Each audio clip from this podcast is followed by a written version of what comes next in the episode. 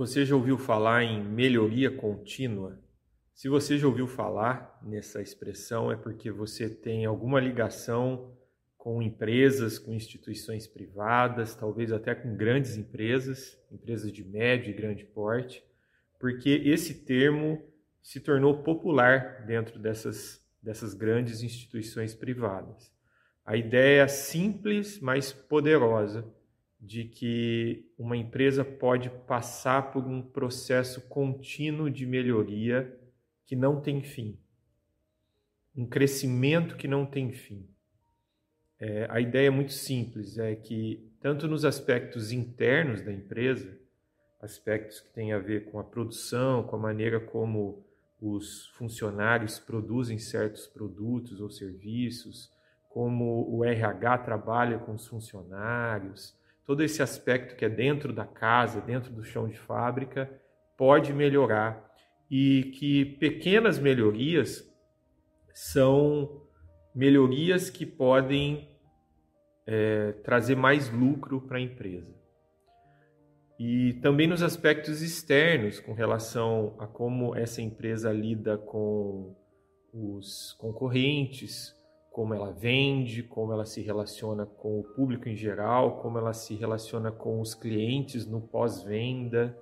Então, todos esses processos podem ser melhorados e eles passam por um processo específico de avaliação, de reavaliação, para que essa melhoria aconteça o tempo todo. E como eu disse, normalmente esse processo ele tem como objetivo principal o aumento do lucro, que é o quanto essa empresa consegue produzir de capital com aquilo que ela investe, com aquilo que ela tem. Porque o lucro nas instituições privadas, nas empresas, normalmente é a métrica mais importante, ou seja, são os números mais importantes. Se o lucro está subindo, é porque a coisa está indo bem e o processo de melhoria está funcionando. Bom, você deve estar tá perguntando a essa altura por, por que, que eu estou falando de melhoria contínua, de lucro, de métrica numa mensagem dentro de uma igreja. Porque me chamou muita atenção que eu estava lendo a carta aos Filipenses e tem uma oração, uma oração curta, mas potente, no começo da carta de Paulo aos Filipenses, que fala sobre melhoria contínua, mas melhoria contínua da igreja, porque Paulo está escrevendo para uma igreja, uma igreja que dá a impressão que ele ali preso, mas ele sentou ali com Timóteo e falou: Timóteo, nós vamos escrever uma carta aos Filipenses e agora eu posso relaxar, porque essa igreja está bem. Até onde a gente sabe, ela está bem. É uma igreja que me trouxe muita alegria. É claro que eu estou romantizando isso, mas vários versículos da carta aos Filipenses é, demonstram que Paulo estava relaxado, muito mais relaxado é, do que, por exemplo, quando ele escreveu aos Gálatas ou aos Coríntios, onde haviam problemas ali, né? Nessa carta ele está falando sobre melhoria mesmo, sobre progresso da fé cristã, sobre como você fala para cristãos e para uma igreja que estão bem, mas ao mesmo tempo você fala para eles que eles podem melhorar.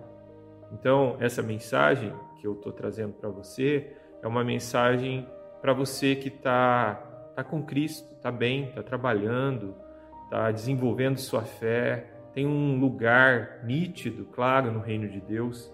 Uma mensagem para dizer que você pode passar por um processo de melhoria contínua também, mas que você pode viver isso sem uma uma ânsia doentia que normalmente está presente na nossa sociedade quando a gente fala de melhoria, de progresso, de desenvolvimento e principalmente de desempenho. Não é essa a ideia que eu quero passar aqui. Mas vamos ler o texto que vai ficar mais claro. A oração está é, no versículo 9, a partir do versículo 9 do capítulo 1, e diz o seguinte: E também faço esta oração, que o amor de vocês aumente mais e mais, em conhecimento e toda percepção, para que vocês aprovem as coisas excelentes e sejam sinceros e inculpáveis para o dia de Cristo, cheios do fruto de justiça que vem por meio de Jesus Cristo, para a glória e louvor de Deus. Cada expressão dessa oração é muito precisa e muito importante. Por exemplo, Paulo começa a oração dizendo que o pedido dele, a oração dele para Deus, para que essa igreja melhore continuamente, é que o amor deles aumente. Então, fazendo uma, uma intersecção com o que eu falei de melhoria contínua nas empresas, Paulo está definindo que a métrica de uma empresa, desculpa, a métrica de uma igreja é o amor. Enquanto a métrica de uma empresa privada é o lucro, a métrica de uma igreja é o amor. Se os cristãos se amam mais dentro da igreja, se eles se cuidam mais, se eles zelam mais uns pelos outros, se esses cristãos zelam mais por suas famílias, por seus filhos, por seus pais, por seus avós, se esses cristãos zelam mais e amam mais a sociedade de maneira geral, mesmo quando essa sociedade rejeita a igreja, rejeita os cristãos, esse é um sinal de que a igreja está em pleno desenvolvimento da fé e da salvação. Porque o amor, segundo essa oração de Paulo, é a métrica. É aquilo que o cristão, que o líder da igreja deve colocar no flip chart, deve colocar no, no data show como gráfico, se é que é possível metrificar dessa maneira o amor. Mas é isso que Paulo está falando. Eu oro para que Deus aumente o amor de vocês. E aí tem algumas coisas muito interessantes. Porque Paulo fala sobre como esse amor aumenta. Como que a gente pode aumentar o amor? E aí vem aquela questão que é, muitos pastores já falaram que o amor do ponto de vista da palavra de Deus, do ponto de vista bíblico e principalmente esse amor que no original é o amor ágape, é um amor que não é sentimento, não é sensação, é um amor que é atitude, é um amor que é intencional, é amar com a vida, com os atos, não uma coisa de ah, eu gosto dele, eu adoro aquela aquela coisa, ou eu não gosto daquela pessoa. Não, é um amor intencional, é um amor que se vive no dia a dia. E aí Paulo fala que esse amor aumenta sob aspectos internos, assim como eu falei lá da empresa, né? Sob aspectos internos e sob aspectos externos. Então, como eu gosto muito de árvores, eu quero fazer aqui uma metáfora dessa oração de Paulo com uma árvore. Bom, a árvore que vai crescer é o amor. Né? Existem aspectos internos para essa árvore crescer e aspectos externos para essa árvore crescer. Os aspectos internos, obviamente, são as raízes dessa árvore. E os aspectos externos são tronco, galhos, folhas e por aí vai. O conhecimento que Paulo fala tem a ver com o um aspecto interno, o cristão, a igreja de Cristo, ela busca conhecimento na palavra de Deus, ela busca conhecimento em Cristo Jesus, no Evangelho. A base, a, o fundamento do conhecimento de uma igreja é a palavra de Deus. E isso é muito importante num mundo onde a gente tem várias referências vários influenciadores, Paulo vem falar que esse conhecimento é o conhecimento de Deus, da palavra de Deus. E de onde eu tiro isso, que esse conhecimento não é um conhecimento sobre as coisas do mundo? É, eu tiro do fato de que todas as vezes que a palavra conhecimento, que essa expressão conhecimento aparece no Novo Testamento, está falando do conhecimento de Deus ou do conhecimento da verdade de Deus ou do conhecimento da palavra de Deus ou do conhecimento do Evangelho. Então é um processo interno da igreja melhorar em amor conhecendo cada vez mais a palavra de Deus, conhecendo cada vez mais Deus, conhecendo cada vez mais Cristo. É por isso que nas nossas igrejas nós temos muitos estudos bíblicos. É por isso que nas nossas igrejas, quando nós pregamos, nós incentivamos os membros a ler e estudar a palavra de Deus, porque é a nossa base, é de onde nós tiramos os nutrientes para nós crescermos em amor.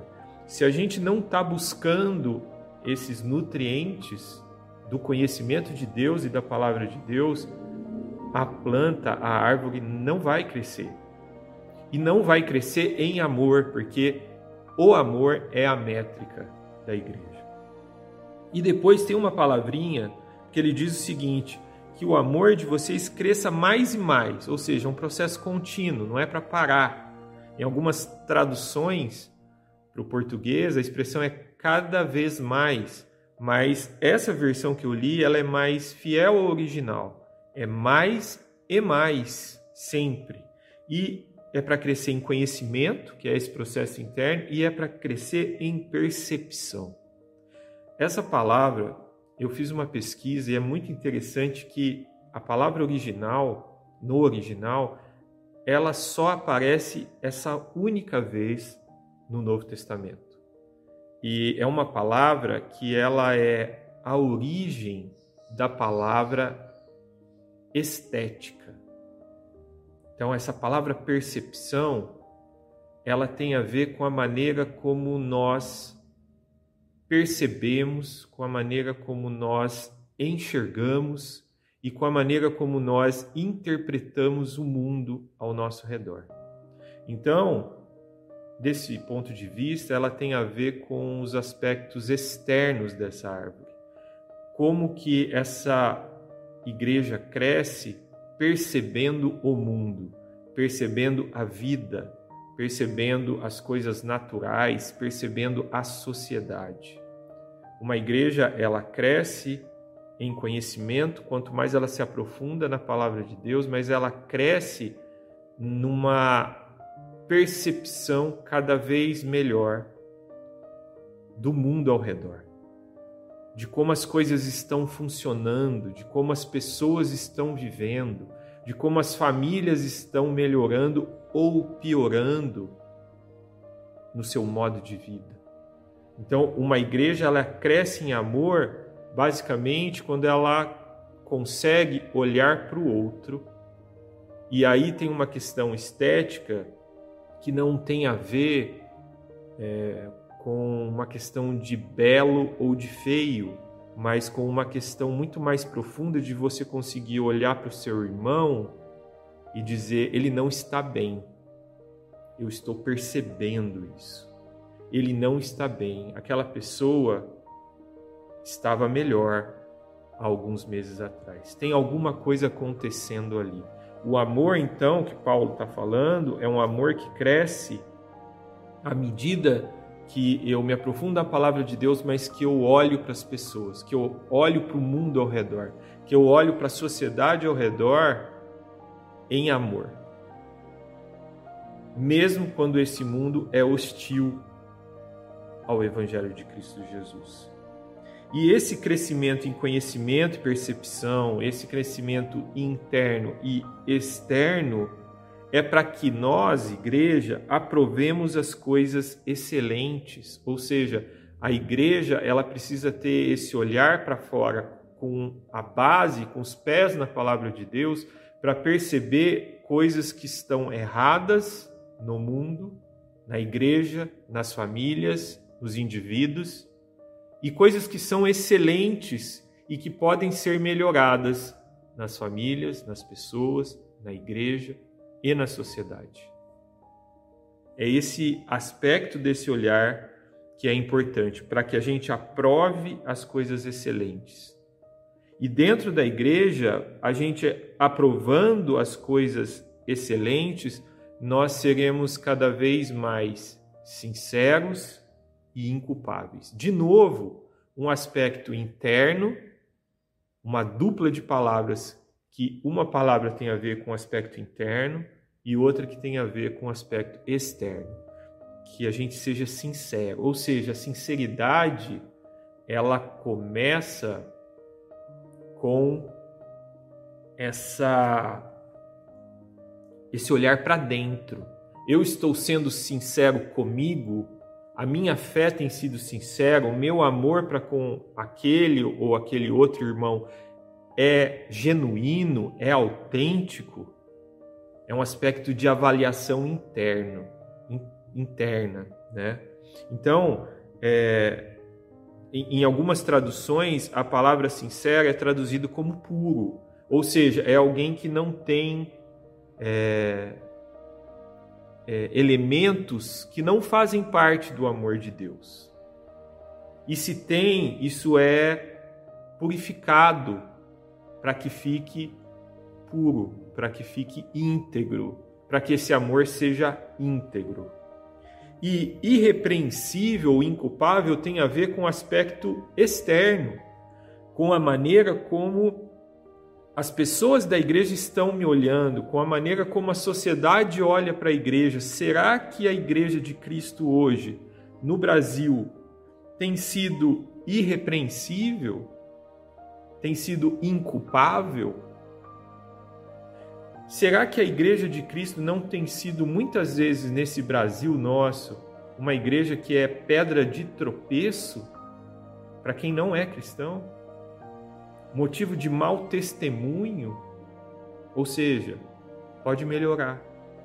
A Igreja de Cristo Jesus no Brasil, a Igreja de Cristo Jesus no seu bairro, a minha igreja, a igreja local que eu frequento, ela pode melhorar nesse sentido externo, de ser cada vez mais irrepreensível, cada vez mais inculpável, para que não seja pedra de tropeço na caminhada das pessoas até Cristo. É nesse sentido que essa palavra se encontra. A pessoa está vindo na direção de Cristo e a igreja, em vez de ser local de acesso, ela é local de tropeço, de impedimento para que aquela pessoa conheça Cristo. Outro dia eu li uma pesquisa do Barna Group é, sobre os adolescentes na América Latina. E uma coisa que me chamou muita atenção é que uma das perguntas que eles fizeram a esses adolescentes foi uma amostragem de mais ou menos mil adolescentes na, em cada país da América Latina e mostra que esses adolescentes não têm problema com a ideia de Jesus Cristo. Eles sabem que Jesus Cristo é no mínimo gente boa. Mas a pergunta que eu fiz, que eles não fazem na pesquisa, porque é só estatística, é: será que nesse processo do adolescente olhar para Cristo e nessa caminhada dele até Cristo, será que não tem uma igreja impedindo, no lugar de ter uma igreja que dá acesso a esse adolescente, que não tem problema com Cristo diretamente? É algo para a gente pensar e refletir muito. Mas essa Paulo continua e todos esses aspectos do crescimento, da melhoria do amor em conhecimento, em percepção, para que a gente seja sincero e irrepreensível, Paulo aponta para o dia de Cristo. Então, quer dizer, esse processo é um processo de melhoria contínua sem fim ou, melhor dizendo, um ponto de vista escatológico, que é o que Paulo está dando aqui, é um processo de melhoria até o dia do juízo de Cristo Jesus, do último dia. Então, a igreja não pode dizer agora nós estamos bem. Essa métrica do amor, ela não deve parar de crescer. Ela não deve parar de melhorar uma igreja, nesse sentido, não deve estagnar. Ela pode até estagnar em outras métricas. Por exemplo, a gente não precisa, por mais que muitos líderes, muitos pastores sejam obcecados pela ideia de crescimento de igreja em número de membros, a gente não precisa dessa ansiedade. A métrica da igreja não deve ser número de membros. A métrica da igreja não deve ser a quantidade de pessoas envolvidas no trabalho dentro da igreja. A métrica que Paulo está colocando aqui ela é muito mais alta e ela é muito mais profunda ao mesmo tempo. A métrica da igreja, de uma igreja que está melhorando, é uma igreja que ama. Que ama os irmãos dentro da igreja, que ama suas famílias, que ama a sociedade, mesmo a sociedade muitas vezes não amando a igreja até o dia de Cristo, até o dia do juízo final. Essa igreja é uma igreja que é cheia de fruto de justiça. É assim que Paulo vai concluindo a sua oração. Ela é cheia de fruto de justiça, fruto de justiça que vem por meio de Jesus Cristo, ou seja, a seiva não é nossa, a seiva é do próprio Cristo, que faz com que essa árvore que cresceu para baixo em conhecimento, que cresceu para baixo em sinceridade e que cresceu para cima, percebendo o mundo e sendo irrepreensível para o mundo, essa igreja frutifica naturalmente os frutos aparecem. E o que é o fruto de justiça? Eu sempre tive problema com essa expressão, fruto de justiça, porque parece que fica uma expressão vaga que a gente não consegue interpretar. Fruto de justiça. Se você fizer uma pesquisa na palavra de Deus, Antigo e Novo Testamento, sobre a ideia de justiça, é muito simples, na verdade. É ética é fazer o bem, é não fazer o mal. É interessante que eu falei lá da palavra percepção, que ela é o, a origem, na etimologia, é a origem da palavra estética, e a palavra estética tem uma ligação com ética, porque a ética tem essa, essa dimensão de você conseguir perceber o que está acontecendo no mundo e fazer o que é certo.